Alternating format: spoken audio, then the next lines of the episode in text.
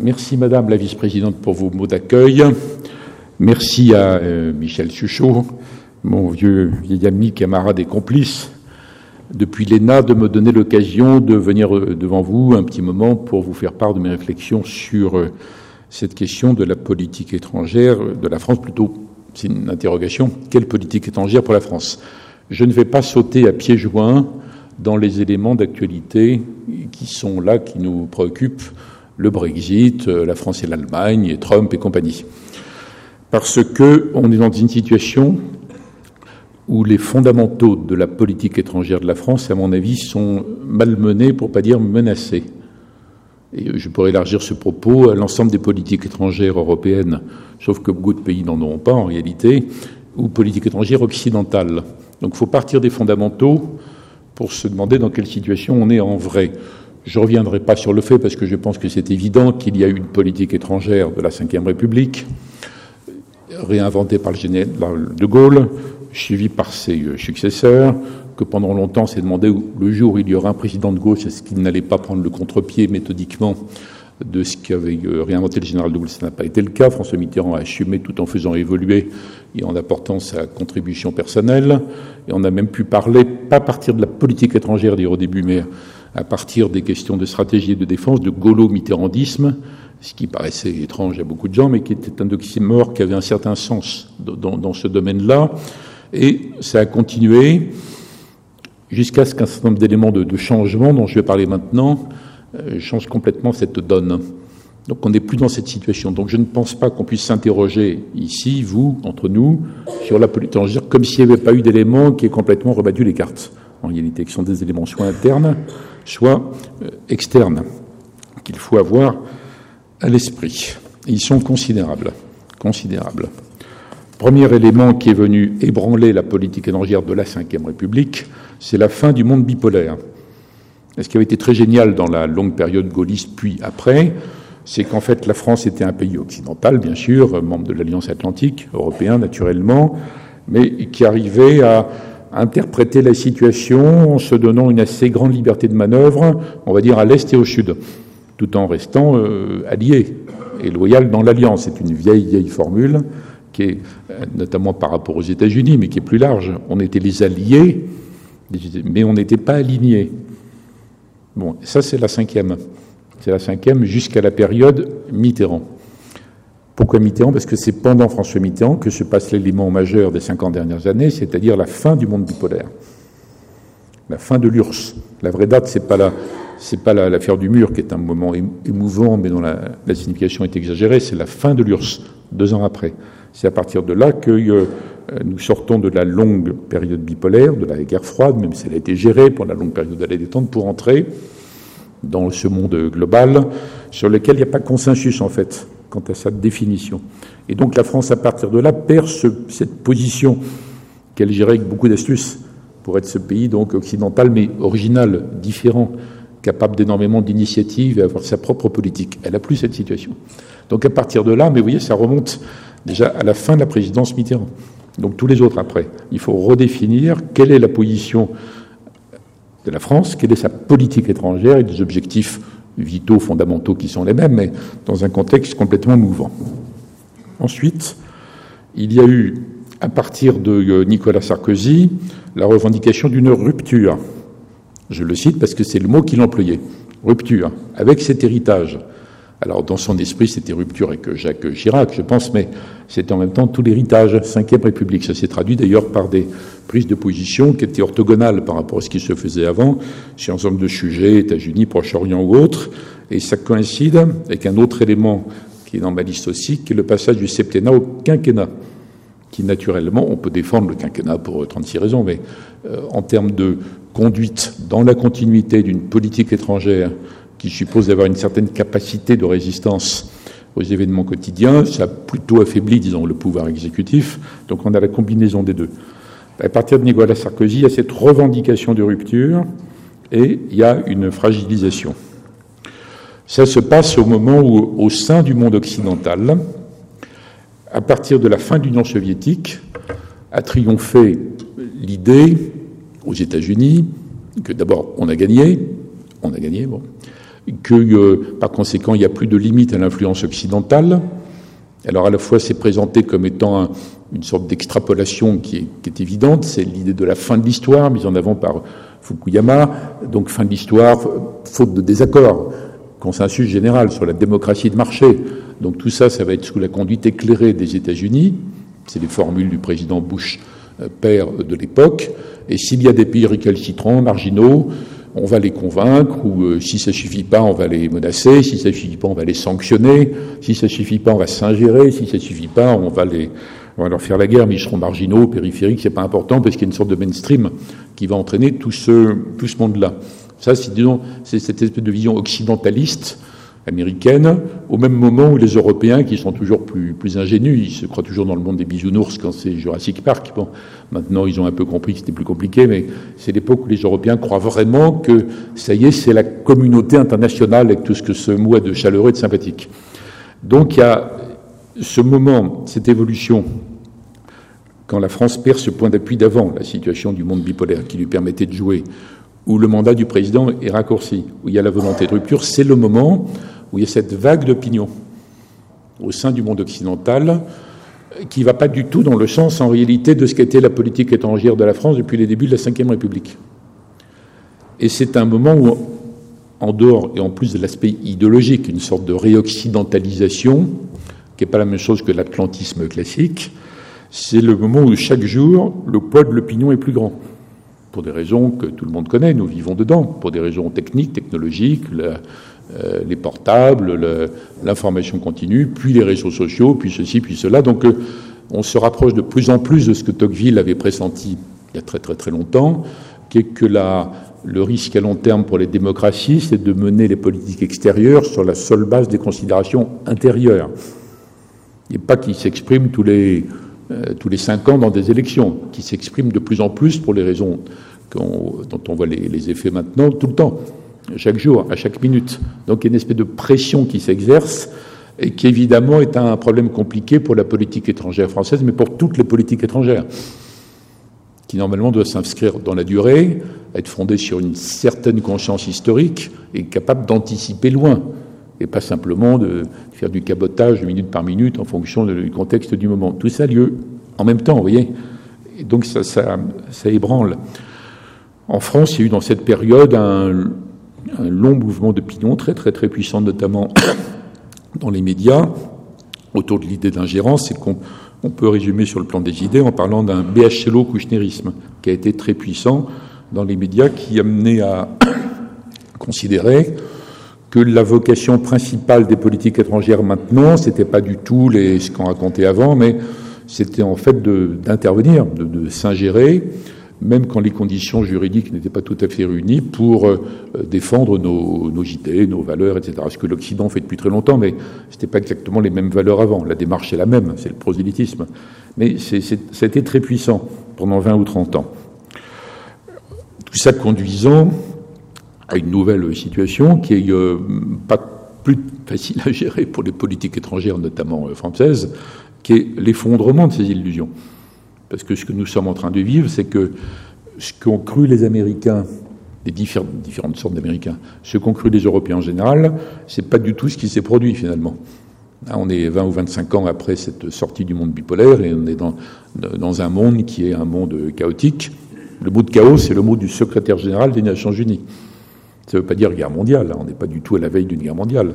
Mais quand il dit ça, c'est presque en, termes scientifiques. Le chaos est une situation instable, difficilement prévisible, qui normalement doit conduire à un moment ou à un autre à la reconstitution d'un ordre X ou Y, mais en tout cas, on est plutôt dans la phase euh, chaotique.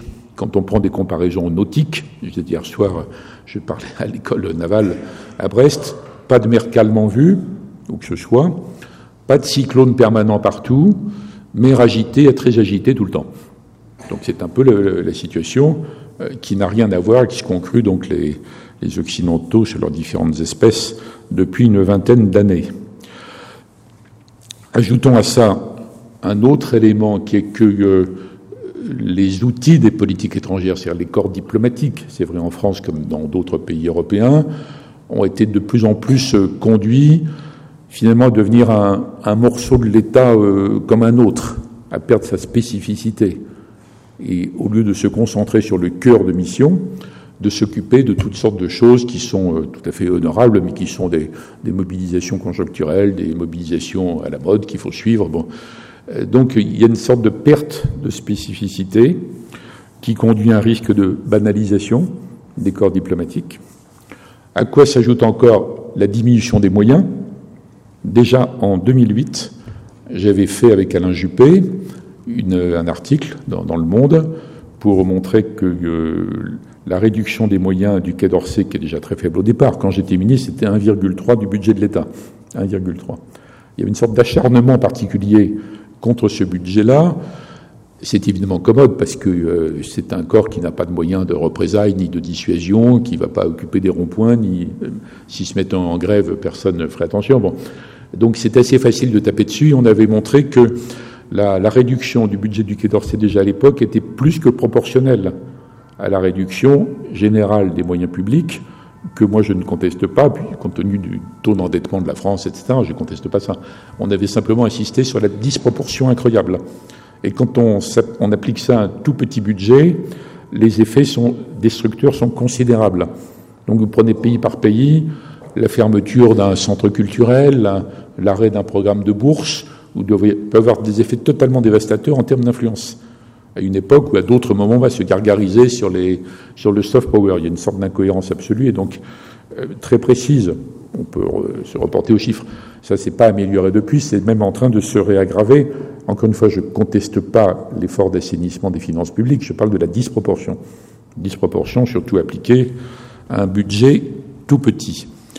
Donc, vous avez un, tableau concernant la politique étrangère dans sa définition, mais également dans sa mise en œuvre et dans ses moyens, euh, qui est tout à fait particulier. Donc on ne peut pas débattre de qu'est-ce qu'il faut faire en Syrie ou pas, euh, comme si on était il y a 10 ans, il y a 20 ans, il y a 30 ans. Les choses ont changé, en fait.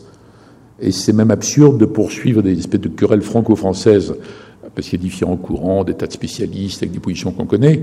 C'est surréaliste, en fait. Il faut se rendre compte du monde dans lequel on est. Il y a une autre interrogation qui pèse, qui est un peu à la fois virtuelle ou épée de Damoclès comme on veut, qui est la question européenne, qu'on peut voir en positif ou en négatif. Mais en matière de politique étrangère, la conséquence précise, c'est que depuis longtemps, vous avez un certain nombre de gens qui font la politique, qui la pensent, qui la mettent en œuvre, ou qui la commentent, ou qui l'analysent, et qui se disent mais est-ce qu'il ne faudra pas arriver à un moment donné à une politique étrangère européenne? Vieux débat.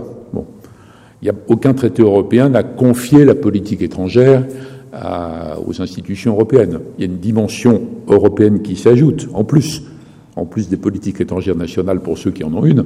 Donc il y a une sorte de dimension au-dessus pour laquelle on a inventé des mécanismes, des procédures politiques étrangères et de sécurité commune, ou euh, euh, au-delà, monsieur ou madame Pesque. Je crois d'ailleurs que c'est dans mon bureau de l'Élysée que ce mot a été écrit pour la première fois dans une petite réunion où il y avait euh, Joachim Bitterlich et Jacques Attali ou Jean-Louis Bianco, Elisabeth Guigou et moi, et on avait dit on pourrait peut-être tenter cette formule politique étrangère et de sécurité commune pour aller plus loin, mais pas pour remplacer les politiques étrangères nationales.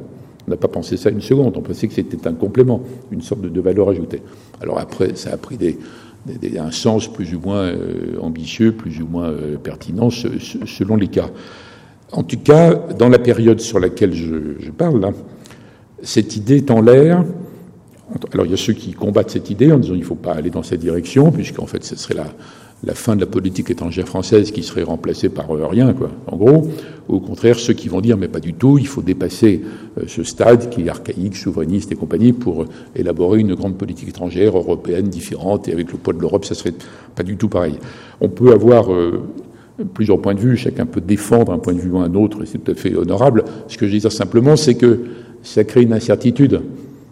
Et donc dans la conception des carrières, dans le choix que font les gens, les orientations qu'ils prennent, la façon dont ils se forment ou pas, ils présentent tel concours ou pas tel autre, il y a l'idée que peut-être ça va, ça va changer par rapport à ça. Donc on n'est pas en situation de stabilité. Vous me direz, mais presque plus rien n'est stable d'ailleurs globalement dans l'organisation des pouvoirs publics, que ce soit sur le, le, plan de l'État, de la préfecture, etc. Mais c'est un peu plus fort euh, là-dessus. Donc beaucoup, beaucoup d'éléments. Ce qui fait que si on doit se demander aujourd'hui, qu'est-ce qu'on fait dans le monde tel qu'il est Il faut avoir ça en tête.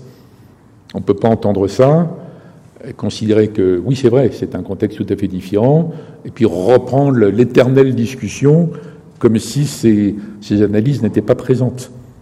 Alors bien sûr, il y a les éternelles discussions qui sont là devant nous. La question européenne qui est absolument euh, centrale. Jusqu'où faut-il élargir? Pour le moment, la question est suspendue puisque aucun pays n'est favorable à aucun élargissement, même a un petit groupe de pays des Balkans qui sont entourés par des gens qui sont déjà dans l'Europe et qui voudraient y entrer. Il est évident qu'aucun traité d'élargissement à qui que ce soit ne serait ratifié puisqu'il faut la ratification de l'ensemble des États membres. Donc la question ne se pose pas pour le moment. Ça ne nous dispense pas d'avoir une idée sur ces pays-là pour, qui, pendant cette période, sont soumis quand même à des influences et des, des, des, actions euh, turques, russes, islamistes, etc., euh, etc. Bon. Mais la question jusqu'où faut-il élargir, elle n'est pas aiguë en ce moment. Jusqu'où faut-il intégrer En revanche, elle reste au cœur de tous les débats puisque derrière toutes les questions européennes, il y a toujours en arrière-plan, est-ce qu'il faut transférer plus de souveraineté? On n'est plus à l'époque où les partisans de l'Europe se glorifiaient de prôner l'abandon de souveraineté, ce qui était dit pendant 20 euh, ans, 30 ans, parce qu'ils ont fini par euh, constater que ça provoquait une réaction euh, furieuse en, sens inverse. Mais on parle d'exercice en commun, on parle de choses comme ça. La question est ouverte. Aujourd'hui, c'est compliqué à traiter c'est compliqué à trancher. On voit bien que euh, si on fait la moyenne des opinions publiques en Europe, c'est compliqué, parce que c'est différent d'un pays à l'autre, enfin quand même, essayons. Vous avez quand même des, anti-européens assez forts partout maintenant, des vrais anti-européens, pas des sceptiques. Et la presse, les médias ont tort de parler d'eurosceptiques à propos des gens qui sont hostiles, parce que ce pas les mêmes courants en fait. C'est pas fondé sur les mêmes rejets, et les gens qui sont simplement devenus sceptiques peuvent changer d'avis si le mode de fonctionnement de l'Europe est, modifié. Ceux qui sont contre pour des raisons de principe resteront contre pour des raisons de principe. Donc vous avez des anti-européens assez puissants. À l'autre bout, vous avez dans les opinions publiques européennes quasiment aucun fédéraliste. Vous avez des fédéralistes européistes dans les think tanks, bien sûr, dans la presse économique, un peu partout. des gens qui disent qu'il faut faire le show fédéral, ils disent ça toutes les semaines, mais ils risquent de le faire tout seuls s'ils le font. Et, mais ça n'a pas de force politique, en réalité. En revanche, il y a une vraie force politique des courants pro-européens classiques, centre-gauche, centre-droit, c'est plus ou moins fort selon les pays. C'est presque partout minoritaire maintenant, mais ça existe, compte. Et entre les deux, les deux bouts de l'omelette dont j'ai parlé, vous avez euh, un mélange de gens qui soit sont devenus sceptiques sans être tout à fait hostiles, en disant c'était bien, j'adorais, mais je m'y reconnais pas, je comprends plus, tout ça, des gens devenus sceptiques. Des gens déçus par des annonces extraordinaires, mais qui ne se sont jamais complètement concrétisées, comme l'Europe des citoyens, l'Europe sociale, l'Europe euh, politique, etc. Peut-être trop d'annonces aussi, bon. Et puis tous ceux que le président de la Commission, Jean-Claude Juncker, a eu le courage d'essayer de, reconvaincre, quand au début de son mandat, il a dit Nous avons eu tort de réglementer à outrance et de développer des réglementations qui allaient toujours plus loin dans le détail et qui perturbaient la vie des gens, alors que ce n'est pas forcément le rôle de l'Europe. C'est Juncker qui a dit ça. Et son vice-président Timmermans. Je ne vous parle pas de Dupont-Aignan, là, je vous parle de Juncker, vous voyez Donc, ça, ça donne des gens qui deviennent, qui en général étaient des gens pro-européens, euh, donc centre-gauche, centre-droit, et qui deviennent allergiques. Mais pas forcément allergiques à l'idée générale, ni au projet, ni tout ça. Donc ces questions, elles sont là devant nous. Et on ne peut pas y répondre comme si tous les mécanismes fondamentaux de la fabrication de la politique étrangère et de ses mises en œuvre étaient stables, stables et solides, puisqu'ils sont quand même perturbés ou corrodés par tous les phénomènes que j'ai rappelés avant. Grande question. Alors après, dans les très grandes questions, il y a, même si on recrée un consensus européen, entre Européens, ce qui n'est pas le cas aujourd'hui, quel est le but? À l'origine, c'est très simple, c'est le marché commun organisé sous le parapluie de l'Alliance Atlantique, préfiguré par les Américains avec le plan Marshall et avec l'OECE au début, on l'oublie trop souvent, et donc c'est un projet économique, marché commun, c'est vrai jusqu'à l'acte unique. Bon, après, est-ce qu'il faut aller tout à fait au-delà? Et depuis, on n'a jamais refabriqué un, vraiment arbitré, puisqu'il y a plusieurs conceptions de, l'Europe. Est-ce que l'Europe doit être euh, une sorte d'extraordinaire système social qui vient compléter les États-providence dans chaque pays, qui n'arrive plus à se financer, en recréant une sorte de, source extraordinaire au, au niveau au-dessus? Précisément d'Europe sociale, quand les Français disent ça, c'est dans l'idée que l'Europe, entre guillemets, va prendre le relais du système social à la française. Sauf que ça n'a jamais été soutenu par aucun pays européen. Aucun. Et le modèle social n'est pas du tout un modèle aux yeux des autres pays d'Europe. Pas un, pas un seul, en fait. Ils considèrent tous, au contraire, que pour sauver le système social, ils l'ont fait dans presque tous les pays, il faut en réduire le, coût pour le sauver, intelligemment, finement, etc., etc. On peut être tout à fait contre ça, mais on ne peut pas ne pas constater que tout le monde l'a fait à peu près. Même des pays qui ne sont pas dans l'euro, donc c'est pas lié à l'euro, Norvège. Même des pays qui ne sont pas en Europe, Canada, Australie, donc c'est pas lié à l'Europe. C'est un gros débat parce qu'il y a une partie de ceux qui se sont ralliés à l'Europe alors que ce n'était pas forcément leur, orientation initiale, se sont ralliés dans ce but, Europe sociale. Bon, qu'est-ce que ça veut dire? La question est devant nous. Derrière ça, il y a une interrogation presque plus profonde. Est-ce que les Européens ne devraient pas faire une Europe puissance? C'est ce que disent les Français depuis très longtemps. On a dû faire 500 colloques sur le sujet. Ça n'a pas bougé d'un iota. Parce qu'en réalité, après la Deuxième Guerre mondiale, les Européens s'en sont remis aux États-Unis. Ce sont les Européens qui ont supplié, ce n'est pas l'impérialisme américain, les Européens ont supplié les États-Unis de revenir, de faire un traité d'alliance, ce qu'ils ne voulaient pas au début, puis de l'organiser, le haut de OTAN, de l'organiser, de prendre en charge cette responsabilité. Et depuis le temps qu'on euh, relance des petits bouts de, de sujets par rapport à ça, on n'a jamais vu s'organiser un mouvement d'opinion en Europe pour aller dans ce sens. Alors, en tant que Français, on peut évidemment répéter entre nous des arguments sans fin. Je l'ai fait moi-même souvent. Si l'Europe ne devient pas une sorte de puissance qui se fait respecter de l'ensemble des autres, elle sera impuissante, comme aurait dit la Palisse. Donc elle sera encore plus dépendante qu'elle ne l'est aujourd'hui de l'ensemble de ceux qui essaient d'influencer, d'orienter, de neutraliser, de contourner, etc. l'Europe. Ces choix sont toujours devant nous. Ça fait partie de la politique étrangère, mais la politique étrangère ne peut être que la mise en œuvre d'un arbitrage au sommet qui ne peut être que politique. Ce n'est pas, pas un élément technique spécialisé de la politique étrangère. Après, il y a l'autre immense sujet qui, plane sur tout ça, c'est est-ce que euh, le but de la politique étrangère française euh, demain, après-demain, ou de l'Europe, est-ce que c'est, est-ce doivent intervenir à l'extérieur?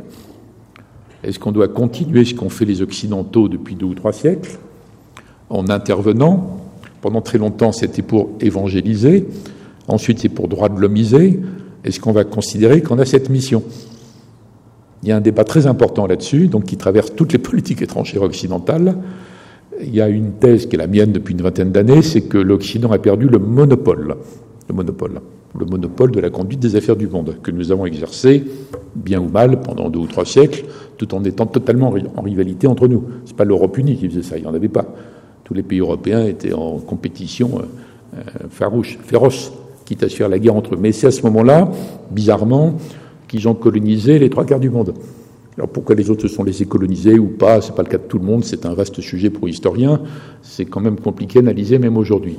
Mais moi, je pense que c'est fini. Ce monopole est fini pour des régions évidentes, la Chine, les émergents, etc., etc.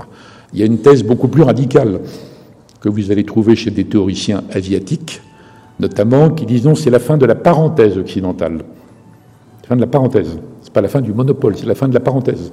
Et donc, ces deux ou trois siècles, c'est pour des tas de raisons assez particulières, conjoncturelles, qui ne vont pas se retrouver, et on, se retrouve dans la situation normale d'avant, selon eux, qui est que ce sont les pays asiatiques qui sont au premier plan. Quel est l'avenir des Européens? Ben, Ils doivent s'adapter à ça, et c'est comme ça. Alors moi, je ne suis pas sur cette thèse, mais il faut que vous sachiez qu'elle existe. Or, les réponses que vous allez donner après, il faut quand même, malgré tout, intervenir. Au nom de quoi? Pour faire quoi? La question est encore plus aiguë. Pendant la grande période de la vogue de l'ingérence, le débat c'était euh, s'ingérer, mais chez qui Au nom de quoi Selon quel mécanisme Dans quel but? La réponse principale, notamment française, c'était on ne peut pas le faire, sauf exception, si on n'a pas un mandat du Conseil de sécurité. Très bien, mais dans quel but? Et jusqu'à quand? Pour avoir quel résultat? Est-ce que c'est pour protéger des intérêts vitaux, notre sécurité qui serait en jeu, ou est-ce que c'est pour défendre nos valeurs, comme on dit aujourd'hui? Mais au nom de quoi? Au nom de quoi Parce qu'il y a d'autres pays qui peuvent avoir envie d'intervenir demain, comme on l'a fait nous avant, au nom leurs valeurs. Comment on gère tout ça voyez? Donc tous ces éléments arrivent en, vrac, qui sont très très compliqués, dans une situation affaiblie comme je l'ai dit euh, tout à l'heure. Bon, donc dans ce monde qui est euh, le, chaos, là dont parle Guterres, où il n'y a pas encore de communauté internationale, c'est un terme qu'on emploie tout le temps, que je préconise qu'on ne l'emploie plus, sauf comme objectif, parce qu'il n'y a pas communauté entre les peuples du monde. Il y a un système multilatéral qui est très bien, qui fait ce qu'il peut.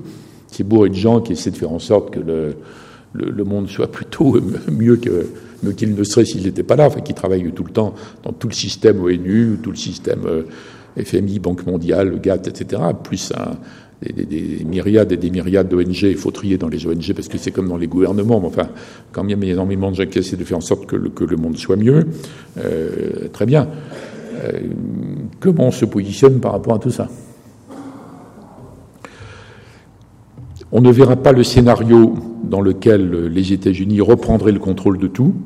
Peut-être que Trump, avec sa brutalité, peut enrayer, peut-être disons, peut endiguer la Chine jusqu'à un certain point, c'est-à-dire le seul sujet où il est soutenu par les démocrates.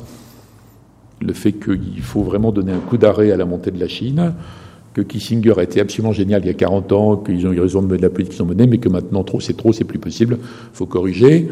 Bon, on verra, mais enfin, ils vont pas reprendre le contrôle du monde comme en 45, comme ils ont cru l'avoir dans la décennie 90 quand je parlais d'hyperpuissance. On n'aura pas ce scénario. Scénario où les Occidentaux reprennent le contrôle à eux seuls de tout Bien sûr que non, parce qu'il y a tous les autres qui sont là, et puis on n'est pas d'accord entre nous. Scénario où la Chine toute seule contrôle tout, je ne crois pas. On pourrait avoir cette impression quand on voit la phénoménale montée en puissance de, la Chine, mais on voit bien des, fissures, des contrefeux, des, réactions qui s'organisent de la part de tous ceux que ça, que ça inquiète les émergents qui gouvernent le monde encore moins, parce qu'il n'y aura évidemment jamais d'accord entre Chine, Inde, etc., pour euh, gouverner le, système. Donc ça nous ramène au système chaotique, donc instable, donc compliqué. Donc il faut mener notre barque dans ce système. Et ce qui est préoccupant, et je vais m'arrêter là pour qu'on ait un, échange, que dans ce tableau que je vous fais, qui n'est pas euh, follement réjouissant, mais je pense qu'il est rigoureux et honnête, bon, et puis je ne cherche pas à faire un plaisir dans le tableau. Il y a dans les puissances dans le monde des pays qui savent ce qu'ils veulent, d'autres non. C'est ça la vraie différence aujourd'hui. Trump, on peut le trouver atroce, mais il sait ce qu'il veut. On peut trouver que c'est absurde, même du point de vue américain, mais enfin, il a. Poutine, il veut démontrer que la Russie n'a pas disparu et qu'elle a gardé une sorte de capacité de nuisance résiduelle périphérique, on va dire, bon, euh, et qui sont toujours là on peut euh, vociférer contre Poutine comme le fait l'Occident toute la journée, ça ne change rien à ça. Il est là, il sait ce qu'il veut.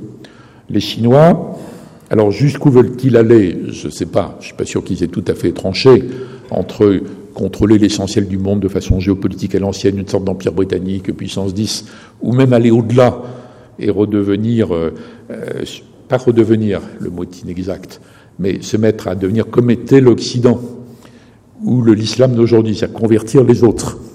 Les Chinois n'ont jamais été sur cette ligne, convertir les autres, alors il n'y a pas de valeur chinoise universelle. Ils n'essaient pas de nous dire ça. si les Chinois mutent, se métamorphosent en ce sens, ça nous pose un, problème encore plus important. En tout cas, Xi Jinping, il sait ce qu'il veut, voyez Puis vous avez des tas de puissances qui savent très bien ce qu'elles veulent, même si ça nous paraît absurde, et, et notamment euh, neutraliser l'Europe ou ne pas en tenir compte. Erdogan, c'est évident. Netanyahou, c'est évident. Les Saoudiens, c'est évident. Les islamistes, ils ont un plan. Ils ont un plan. Même les trafiquants euh, d'immigration illégale qui se sont réorganisés dans toute l'Afrique, c'est la traite moderne. Et ils gagnent plus d'argent là-dessus que sur la drogue, en fait, dans toute l'Afrique. Ils savent très bien ce qu'ils veulent. C'est purement lucratif, ils savent très bien comment jouer des législations européennes, etc. etc. Donc vous avez des entités, les gens savent ce qu'ils veulent. Les grandes entreprises, les géants, que ce soit les GAFA ou les équivalents chinois, ils savent ce qu'ils veulent. Et on retombe sur cette question terrible, et je pense que la politique étrangère française de demain à reconstruire devrait aider à clarifier ça, qui est que les Européens ne savent pas très bien, précisément. Ils ne savent pas très bien si en matière d'intégration on était trop loin, il faut corriger, ou aller plus loin, comment, avec l'accord de qui, et est-ce qu'il faut que l'Europe devienne une sorte de puissance? C'est mon avis. Hein, une sorte de puissance, pas pacifiste, mais pacifique pour se faire respecter tout cela. Il n'y a pas d'accord là-dessus. Je ne dis pas qu'il est impossible. C'est peut-être moins compliqué qu'on ne le croit. Mais ça pourrait survenir que si c'est clairement décrit. Voilà ce que je pense. C'est pour ça que ça nous mène pas loin de, euh, nous, crêper le chignon sur des cas particuliers de telle déclaration qui, qui nous plaît ou pas, telle intervention qui aurait dû avoir lieu ou pas. Faut, faut remettre ça dans un contexte beaucoup plus, beaucoup plus large. Donc c'est un moment très difficile en fait pour repenser la politique étrangère euh, française. Mais si je parlais à Londres, je ne serais pas tellement plus, même indépendamment du Brexit, je ne serais pas tellement plus enthousiaste, vous voyez. Voilà. Euh, merci Monsieur le Ministre euh, pour euh, votre brillant exposé. évidemment, ma première question rentre en, résonance avec la situation très, très particulière d'Orange et elle, me conduit à vous demander comment, dans ce monde si chaotique tel que vous l'avez décrit, euh, des acteurs euh, numériques euh, vont-ils commencer à influencer les politiques étrangères des pays quand on voit leur puissance économique, qui est très largement supérieure à nombre de, pays dans le monde? je ne vais pas comparer les PIB, les chiffres d'affaires, mais les, exemples seraient tout à fait éloquents. Quand on voit que le Danemark a nommé un ambassadeur numérique auprès des GAFA pour pour discuter des relations entre, euh, entre leur pays et les GAFA. Euh, comment dans ce jeu finalement qui délégitime quelque part les États, euh, vous voyez notre, nos, organisations, nos pays, nos sociétés se, se, préparer ou en tous les cas faire évoluer leurs relations les uns avec les autres? Je ne pense pas que les États soient délégitimés. Ils peuvent être affaiblis ils peuvent être euh, contournés, mais pas délégitimés, jusqu'à ce que la démocratie ait vraiment été mise par terre, parce qu'il y a une espèce de courant géant de démocratie euh, directe, instantanée, qui aurait achevé de détruire la démocratie représentative, et que ce serait arrivé une sorte de dictature de tous sur chacun à chaque instant, via des consultations par téléphone portable, et que euh, ce chaos est et aboutit à une, sorte de paralysie générale et que les gens se mettraient à exprimer le désir d'un pouvoir fort pour remettre ça dans l'ordre de marche. Bon, sauf si, on n'est pas dans ce scénario euh, extrême par rapport à ça, les États sont euh, menacés, contournés, etc., par ce phénomène numérique, mais euh, qui est également le, le monde numérique l'objet d'une espèce de guerre sans merci, féroce. Donc c'est à double tranchant on est dans un monde où les critères classiques de la puissance, je ne dis pas qu'ils ont disparu, mais il y en a d'autres qui se sont ajoutés, dont, cet élément-là. Autrefois, on aurait dit territoire, superficie, population, on aurait ajouté après puissance militaire, on aurait capacité de dissuasion nucléaire, on aurait ajouté après un peu de soft power, la langue, tout ça, mais il faut ajouter un autre élément dans l'espèce de foire d'empoigne qui est le monde d'aujourd'hui, qui est la capacité à influencer les autres, les neutraliser, les agresser, donc numériquement aussi, utiliser l'opinion des autres. Il y aurait une géopolitique, une sorte de cartographie des lobbies qui serait fascinante à faire parce qu'il y a des lobbies gigantesques partout là où il y a du pouvoir en fait. Donc Washington, Bruxelles, ceci, cela. Bon, après une sorte de prise en otage dans tous les sens, tout le monde se tient par la barbichette. Il y a la question de la langue, il y a, le soft power sous la forme euh, souriante, rayonnante gastronomie française, mais il y a, d'autres modes d'intervention. À ma connaissance, on n'a pas encore fait un, tableau tout à fait à jour de ces espèces de prises d'otages croisées dans tous les sens pour savoir quels sont là-dedans les acteurs qui conservent malgré tout une certaine autonomie de pensée et d'action. Et alors, je vois, je vois la question numérique pas comme étant, euh, c'est pas comme s'il y avait un monde non numérique en lutte contre le monde numérique, mais je pense que c'est un terrain de lutte en plus dans lequel se poursuivent, se développent, sont extrapolés les affrontements. Euh, c'est un peu comme l'espace. C'est un autre monde qui s'ajoute. Ben, qu'est-ce qui va s'en sortir? Ben, C'est ceux qui seront les, euh, les plus avancés technologiquement et qui ne seront pas distancés par les autres. Et je reprends ma formule, qui seront ce qu'ils veulent, en fait. Parce que dans ce monde-là, il y a plein de pays qui ne savent pas ce qu'ils veulent, en fait. Et l'immense risque pour les Européens, c'est de ne pas savoir ce qu'ils veulent. Ce sont là tous les risques que vous, que vous décrivez. Mais ce n'est pas simplement les entreprises toutes seules contre les États, parce que les entreprises se dévorent entre elles aussi. Hein, c'est une sorte de dinosaure qui se mange entre eux.